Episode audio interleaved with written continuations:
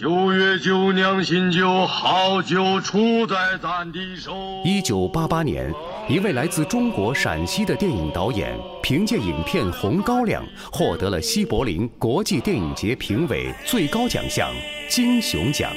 他就是张艺谋。